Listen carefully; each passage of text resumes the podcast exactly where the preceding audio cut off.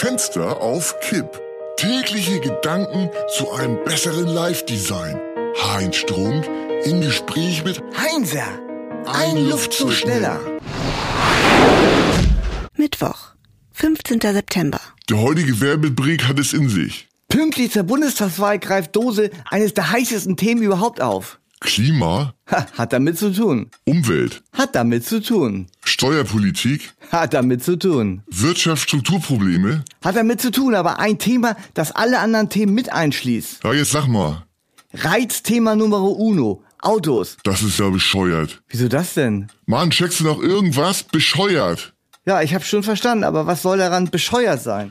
Ich geb's auf. Bescheuert. Scheuert. Scheuer. Verkehrsminister Scheuer. Schon mal gehört? Ach so. Ja, allerdings. Das war aber ein relativ schwaches Wortspiel. Jetzt das bloß den Spott abfahren, bevor noch was passiert. Bitte der Herr, also Regie, äh, Spot up. Aktuell. Ach ja, und nicht wundern, äh, der ADAC gehört mit zum Dose-Konzern. Aktuelle Buchtipps. Lies mal wieder. Denn Lesen ist so wichtig. Wichtig. Arme Sau Autofahrer. So lautet der provozierende, provozierende Titel des neuen ADAC-Reports. Ausgetrickst, abgezockt und abgemolken.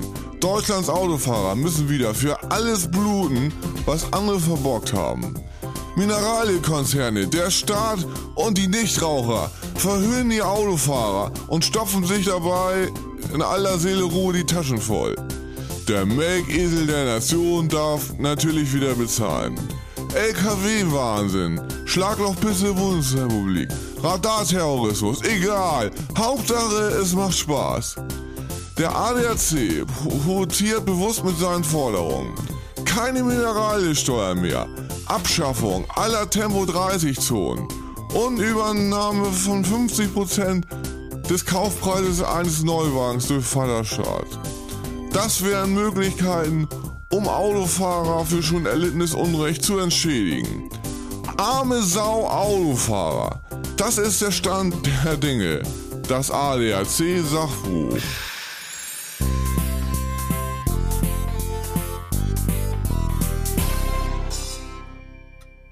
Sind da eigentlich auch Elektroautos mit gemeint? Glaub schon, alle Autos. Oh, stimmt, Autos sind Autos. Fenster auf Kipp ist eine Produktion von Studio Bummens und Heinz Strunk. Mit täglich neuen Updates und dem Wochenrückblick am Freitag. Überall, wo es Podcasts gibt.